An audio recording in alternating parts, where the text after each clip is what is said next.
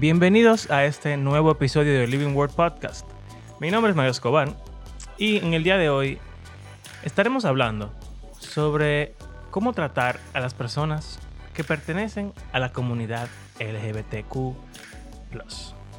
Aquí vamos.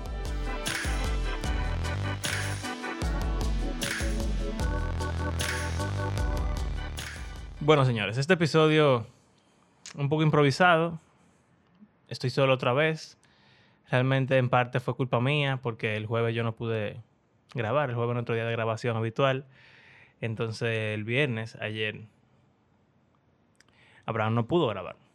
Y entonces yo estoy aquí hoy, sábado temprano en la mañana, grabando esto para que el podcast no muera.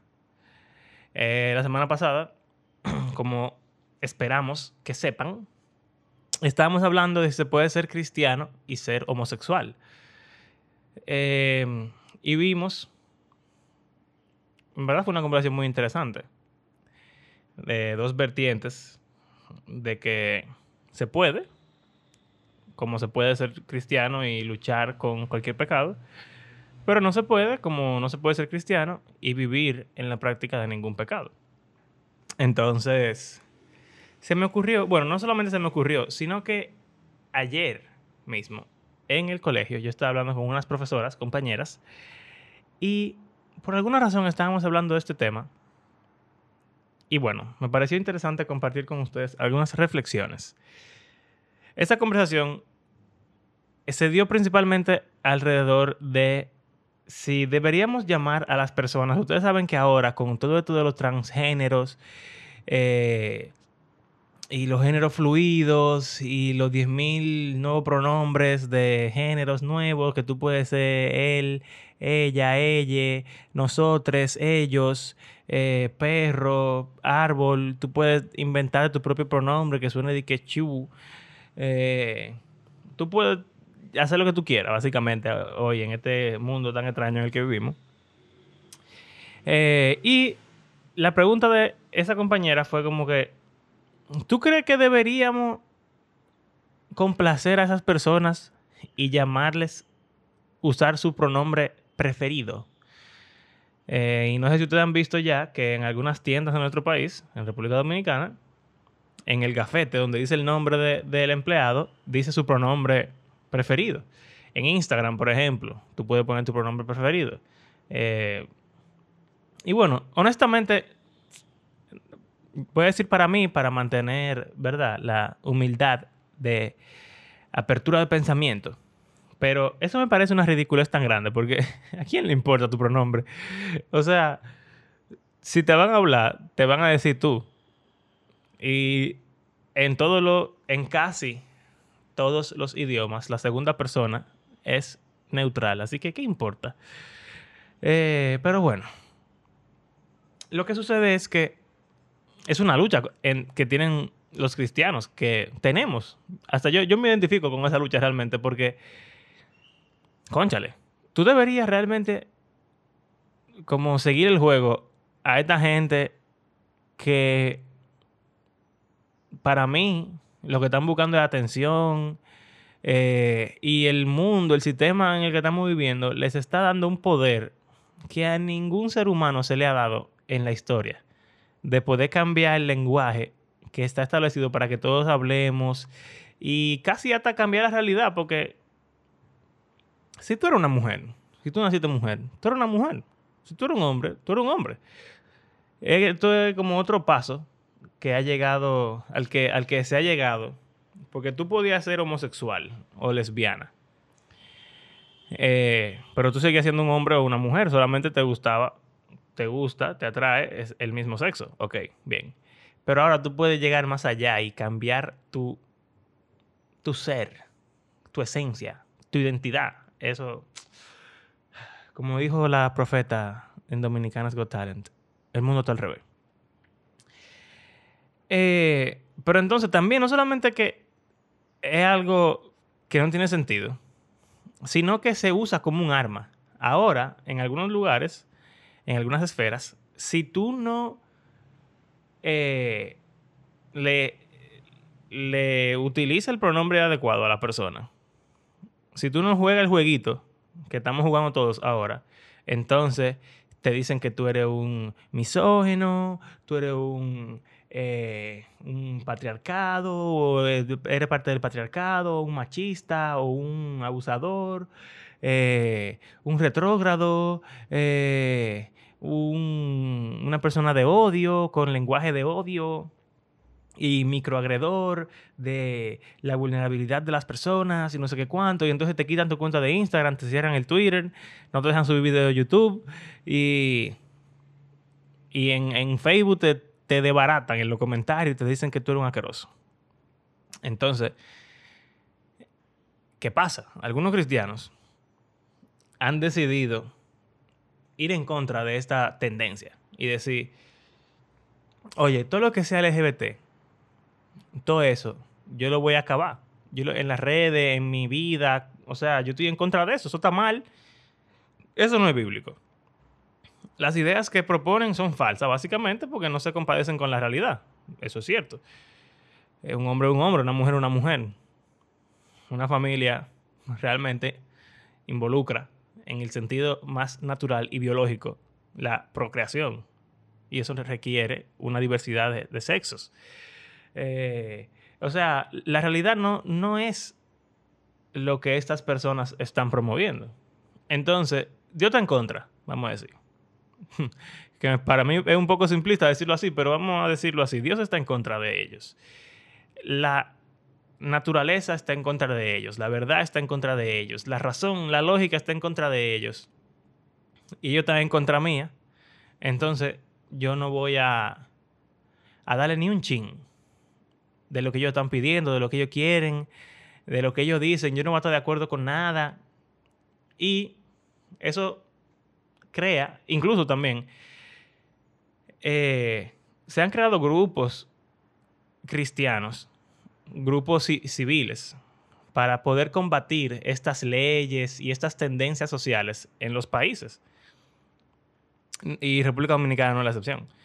Entonces, no voy a decir que todos, pero muchos de los cristianos que son parte de esos grupos, yo creo que tienen esa mentalidad de que no, se puede admitir, permitir, eh, ni, ser condescendientes con, con estas ideas ni con estas personas.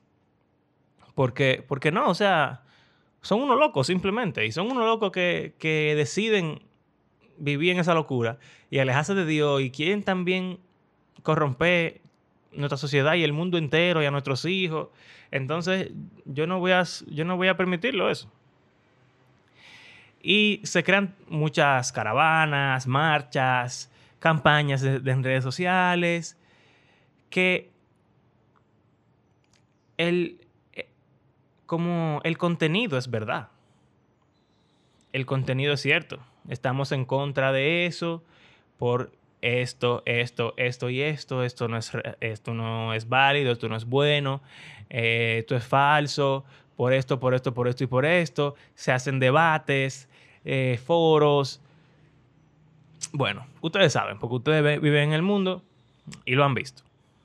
Un bojote de gente que van en caravana, marchando por ahí, con carteles y ticheres del mismo color y, cosas así.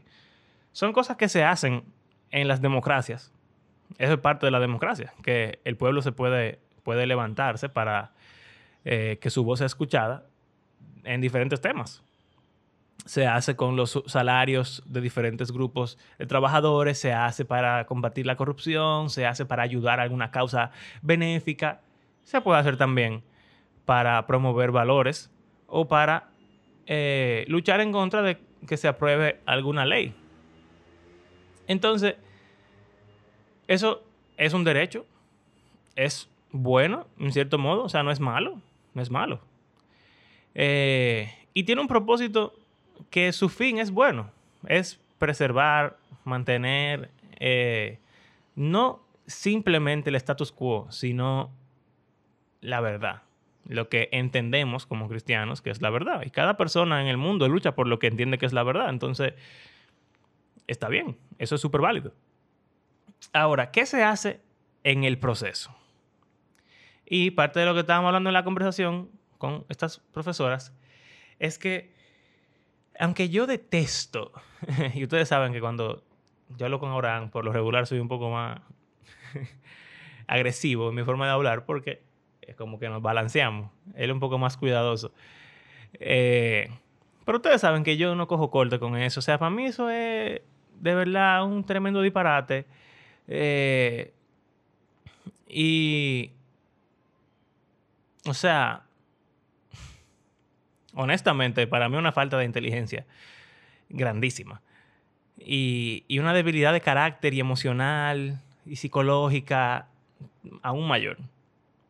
Pero que, y yo creo que tengo razón, pero que yo tenga razón no significa que no sean personas.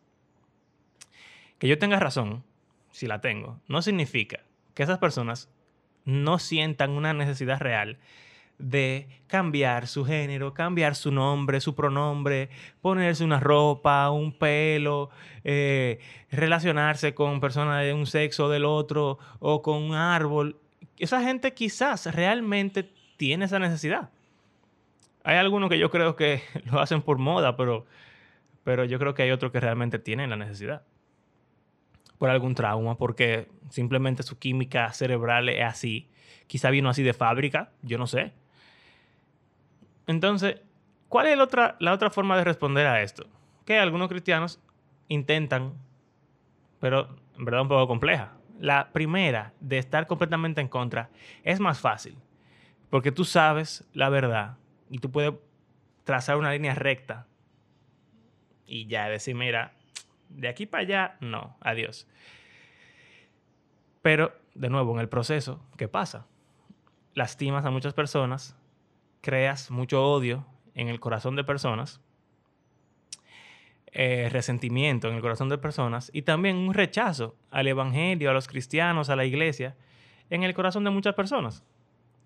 Porque, lamentablemente, cuando uno está cerrado al diálogo eh, y a simplemente sentarse con una persona, a entenderse, eso crea divisiones y contiendas y odio y lo que estamos viendo en este mundo, que todo el mundo se odia. O sea, este mundo es el mundo del odio ahora mismo y de la división. Entonces, ¿qué se pudiera hacer? Bueno, se pudiera intentar como buscar un punto medio en el cual, pero no un punto medio de la verdad, que es lo que algunos cristianos tienen miedo cuando escuchan esta clase de discursos. Dicen, ah, ustedes están comprometiendo la verdad. No, la verdad sigue siendo la verdad. Y de mi boca, sin filtro, es un disparate, una porquería, no debería existir. No debería existir. Y cada día que le agregan una letra más al LGBTQ, yo me río más y digo que eso es el abecedario completo que ellos están inventando ahí para poner letra y van a tener que poner jeroglíficos en el futuro porque van a seguir con su loquera. Es un disparate. Pero son gente, son personas. Entonces, quizás si yo tengo un amigo o un conocido que es transgénero, yo pudiera en una conversación privada, personal, llegar a la conclusión de que yo voy a ser condescendiente y voy a decidir emplear su pronombre nuevo y no el pronombre que yo sé que es el pronombre que debería ser. ¿Por qué? Porque me interesa más mostrar gracia, mostrar amor, abrir el corazón de esa persona y quizás lograr 10 conversaciones más, 20 conversaciones más, que se conviertan quizás en una visita a la iglesia, que se convierta quizás en 20 visitas a la iglesia, que se convierta quizás en una conversión. Pero si en esa primera conversación yo le digo, mira, varón, usted es un hombre, déjese de cosas. Y esto es una de esas personas que van a saltar como una cacata, la voy a perder. Eh, una de, de, las compañeras de trabajo contó una historia que me pareció fantástica de un homosexual que iba a una fiesta gay y el tipo iba con una peluca y con uñas postizas. Ella describe que era un moreno fuerte, grande, un hombre. Pero ya ustedes saben, dando pelucazo. y La fiesta era un domingo en la noche en la calle de la iglesia de esa profesora. Y por cosas de Dios, o de la vida, como a veces decimos, eh, el tipo se confundió de número en la calle. Era la 18 y fue a la 28. O la 28 y fue a la 18. El punto es que el tipo llegó a la iglesia y entró a la iglesia. ¿Verdad? Entró a la iglesia un hombre con una peluca y con uña potiza. Y el tipo se quedó confundido, pero él, como que no, no sabiendo qué hacer, entró, se sentó y el tipo se tiró su culto. Después, el tipo fue el miércoles siguiente, normal, como un hombre, y contó lo que pasó. Yo llegué aquí, homosexual y travesti, básicamente, y a mí nadie me dijo que no me sentara, nadie me miró raro, nadie me trató mal. Me trataron como, como si yo fuera uno de ustedes. Me dejaron sentarme yo y, y me sentí como una persona normal. Esa persona siguió yendo a la iglesia. Y cuenta la profesora que ahora es cristiano, casado con una mujer, con familia, hace 12 años. ¿Verdad? Que quizá no todo el mundo se casa, pero, hey, qué bueno que se casó. Entonces, quizás si hubiéramos tenido la mentalidad de, mira, si tú vas aquí en la iglesia, tienes que quitarte esa peluca y esas, eh, por lo menos quitarte esa peluca, porque es que tú eres un hombre, tú no puedes tener eso así. Ese tipo se hubiera ido y se hubiera perdido. Pero mostraron amor, mostraron gracia y la transformación llegó a su vida. Eso era lo que hacía Jesús. Entonces, nada. Simplemente ese ejemplo y esas dos vertientes. Trazar una línea que no se puede cruzar para, para, para guardar la verdad, para preservar la verdad. O tener una línea en nuestras mentes, pero que esa línea quizás no sea tan visible para los demás y poder acercarnos a ellos o permitir que ellos se acerquen a nosotros y mostrarles amor, a veces parecer que estamos de su lado. Yo creo que Jesús a veces parecía que estaba del lado de los pecadores. Eso era algo de lo que le criticaban a él. Pero eso a él no le importaba, porque él sabía que era más importante el alma de esa persona, la vida, su eternidad, su que esa persona pudiera ser parte del reino de Dios y resucitar y vivir eternamente en la nueva creación con el Rey Jesús era más importante que en ese momento condenarla o maltratarla o rechazarla. Claro, quizás haya situaciones en la cual sea válido. Por ejemplo, si una persona que lo que quiere es pelear uno de esa, de esa gente que andan en TikTok eh, y en internet por ahí, que tienen los cabellos de 10 colores y son mujeres que, que, parecen hombres, pero realmente son perros y gatos y, y lo que quieren es pelear. Quizá ahí ya esa persona hay que entregarla. Como dice Romanos 1, Dios la entregó. Pero no todo el mundo es así. Hay gente que uno se da cuenta. Quizá la mayoría de la gente es así. Y hay que darle amor y con paciencia y gracia tratar de mostrarles el carácter de Cristo y ver qué pasa después. Así que nada. Piénsenlo. Háblenlo con alguien. Y gracias por acompañarnos en este episodio.